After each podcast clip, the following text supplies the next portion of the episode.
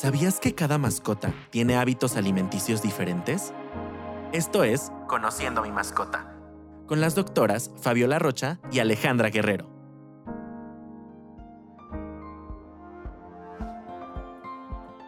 Bienvenidos una vez más a otro episodio de Conociendo a mi mascota. El día de hoy me acompaña la doctora Alex Guerrero. ¿Cómo estás, Alex? Hola, Fabi, muy bien. ¿Y tú? Bien, también y lista para saber un poquito más acerca de las recomendaciones para alimentar a nuestros perros, a nuestros gatos. Muchas veces escuchamos que el vecino nos dice, no, es que abre el bulto y déjaselo todo libre. O otros que dicen, no, no, no, una vez al día. Entonces aquí qué es lo más adecuado y por qué. Eh, Tú nos puedes explicar un poquito de eso. Claro que sí. Aquí, bueno, eso que tú comentas está súper padre porque siempre nos vamos con a tal le funcionó, es que yo he visto que así lo hacen, o tenemos esta idea de, bueno, así lo hacíamos cuando yo era pequeño, ¿no? Cuando era pequeña veía que en la casa se lo dejábamos y no pasaba absolutamente nada. Pero ¿qué ocurre últimamente? Si nosotros utilizamos un producto de muy, muy buena calidad, pero lo usamos mal al momento de administrarlo, en cantidades por arriba, por abajo de lo que necesita, o para una etapa que no es la correcta, por ejemplo, pues entonces no solo vamos a estar mal nutriendo, sino también mal alimentando.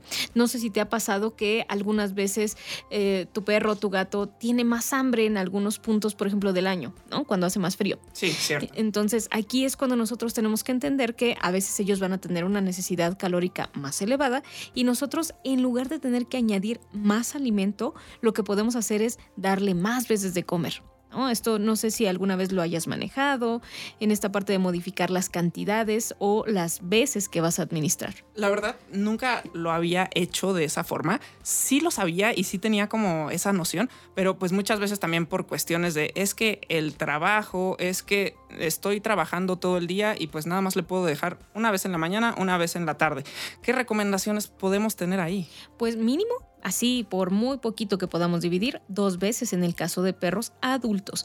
En el caso de cachorros se recomienda de tres a cuatro veces, evidentemente su ración total dividida en, en estas porciones. Ahora, ¿cómo cuántas veces has visto que come tu gato al día? Uf, unas 16 tal vez, unas 18. Hay veces que ni estoy y pues sí, la veo que regresa, va, viene y unas dos, tres croquetitas. Y bueno, cuando le doy lata, eso sí, come todo. Por supuesto, porque le estás añadiendo agua y le estás añadiendo muchos olores que le van a traer muchísimo más para ese alimento. Pero el que coma muchas veces es lo correcto. Tú lo mencionas bien, hay gatitos que pueden comer tres veces, cuatro veces, diez, quince veces al día y a veces lo consideramos como un, ay, bueno, pues es que como que botanea. No, no veo que le guste la comida porque como que come poquito. Pero esa es la forma común y correcta que tiene que comer un gato. Porque los gatos no pueden, su estómago no se puede hacer grande. Entonces tiene que comer muy poquito, tiene que almacenar, digerir, absorber y otra, y otra vez se acerca a comer un poquito más de la comida. Ahora, el mix feeding, que es lo que tú estás comentando, de añadirle un poquito de alimento húmedo, lo que hace es que detona olores y detona sensaciones. Eh, has comido algo crujiente, pero a la vez con algo suave y con algo fresco. Unas galletas con queso o algo así, ¿no? Exacto. Mucha, mucha de la alimentación humana se basa en cambio de texturas. Entonces, para ellos, en lugar de pensar en cosas como el sabor, que casi no lo detectan, tenemos que pensar en esa textura o en esas sensaciones que evocan al momento de consumir ese alimento. Por lo tanto, cuando nosotros hacemos una mezcla de distintos tipos de alimento húmedo y seco, que hay que recordar que seco no necesariamente es que no contenga absolutamente nada de agua, sino es una denominación por sus características eh, químicas, entonces estamos dando una mezcla de texturas que le resulta tan agradable que es cuando vas a ver que comen con muchísimo más apetito.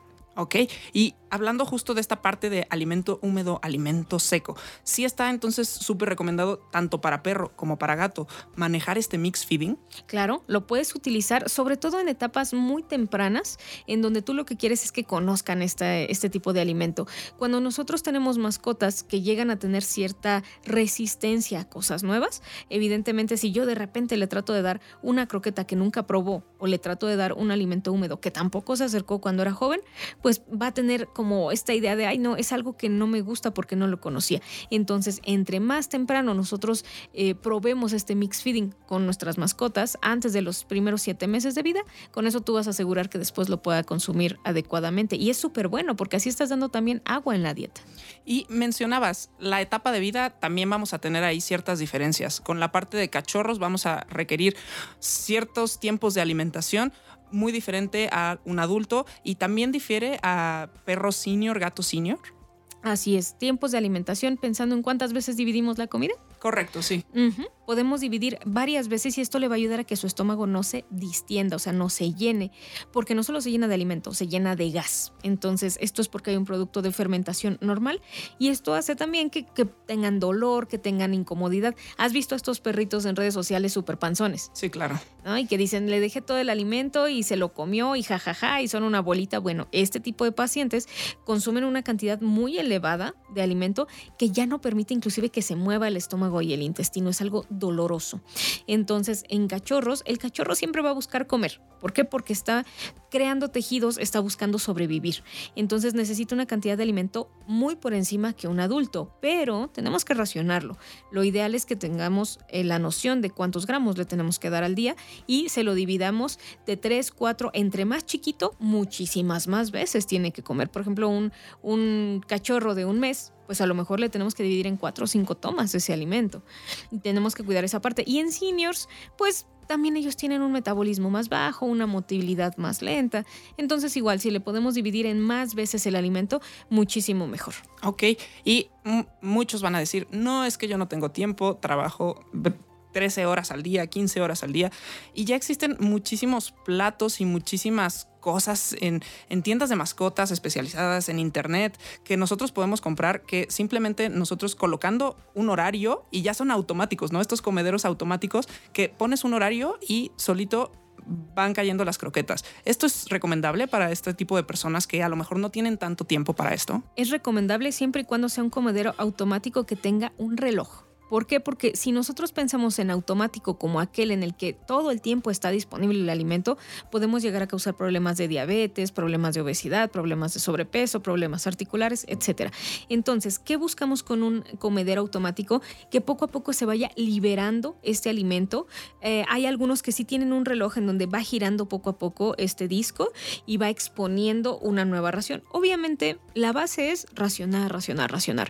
Una vez que yo ya conozco cuánto tengo que dar, puedo dividir en los cuencos y entonces hay una variedad muy amplia, como tú comentas, hay de tres cuencos, hay de dos cuencos, hay de seis cuencos, y entonces ahí vamos viendo, dependiendo del horario en el que yo quiera fijarlo. La verdad es que sí recomiendo muchísimo estos platos. Hay algunos que tienen laberinto, que son para que coman más lento, pero no necesariamente van a ser mejores para todas las razas o para todos los pacientes. Algunos tienen ansiedad, no tanto esa necesidad de comer esa hambre. Entonces, sí hay que ver cuáles son las características de cada uno de los alimentos para que podamos decir, sabes que este es el mejor. Todos van a variar. y las características de cada mascota, porque he visto algunos videos en los que justo estos platos que los conocemos como ralentizadores, ¿no? Que son como laberintos, hay perros que los llegan a voltear y entonces dejan caer todas las croquetas en el piso y pues al final se las llegan a comer todas, ¿no?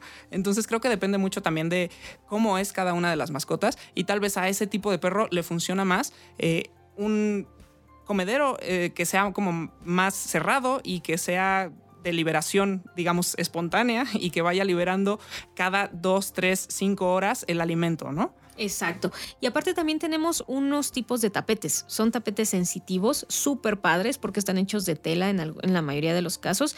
Y entonces tú escondes ahí las croquetas y lo tiene que buscar, tiene que olfatear. Y eso también estimula la mente. Para pacientes senior, por ejemplo, pacientes caninos y felinos, hay algunos platitos en donde tú escondes alguna croquetilla y ellos tienen que mover las piezas para que puedan encontrar la croqueta y consumirla. En pacientes que tienen un apetito constante, no, no necesariamente desmedido constante, puedes utilizarlos para que en eso se entretengan. Y también eh, tienes que tomar en cuenta que a veces el material del plato puede hacer que tu mascota coma o no coma. Si suena mucho la, la plaquita cuando se acerca, si a lo mejor está en una altura que no es la más correcta, si es un plato que guarde muchos olores, pues eso va a hacer que generalmente el perrito o el gatito ya no quieran comerlo. ¿Y qué es lo primero que piensas?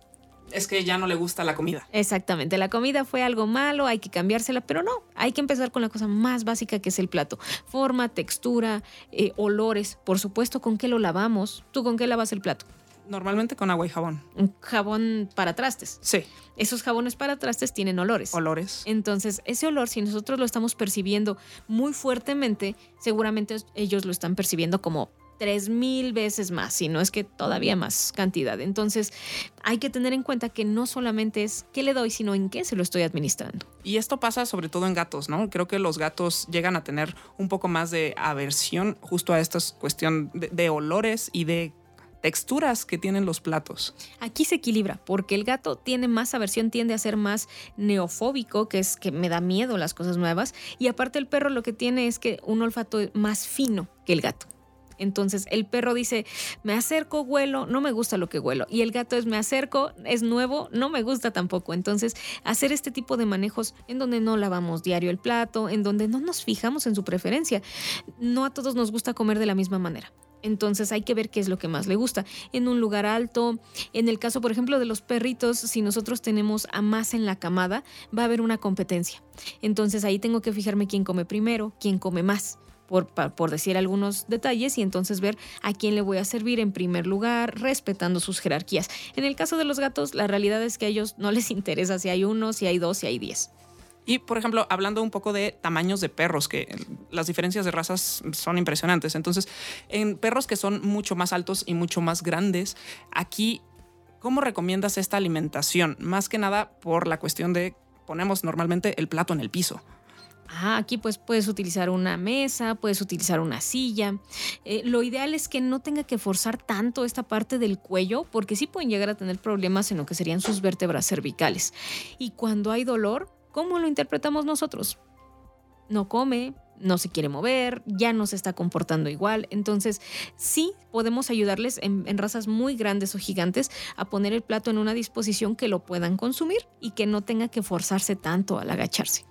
Perfecto, Alex. Pues muchísimas gracias. Creo que son muchísimos tips de cómo alimentar a nuestros perros, a nuestros gatos y más que nada para prevenir algunos problemas a futuro, como lo es el sobrepeso, la obesidad sobre todo.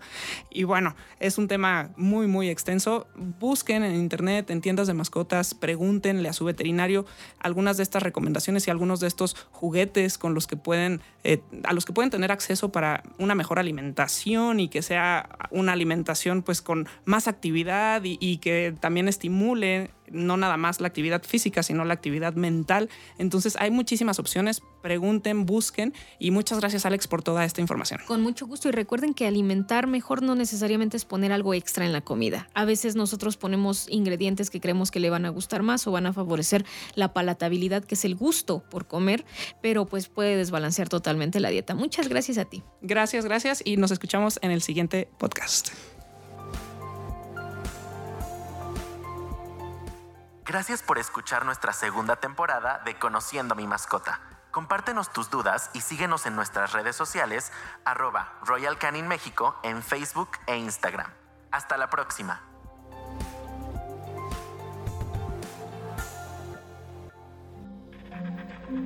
Este audio está hecho en Output Podcast.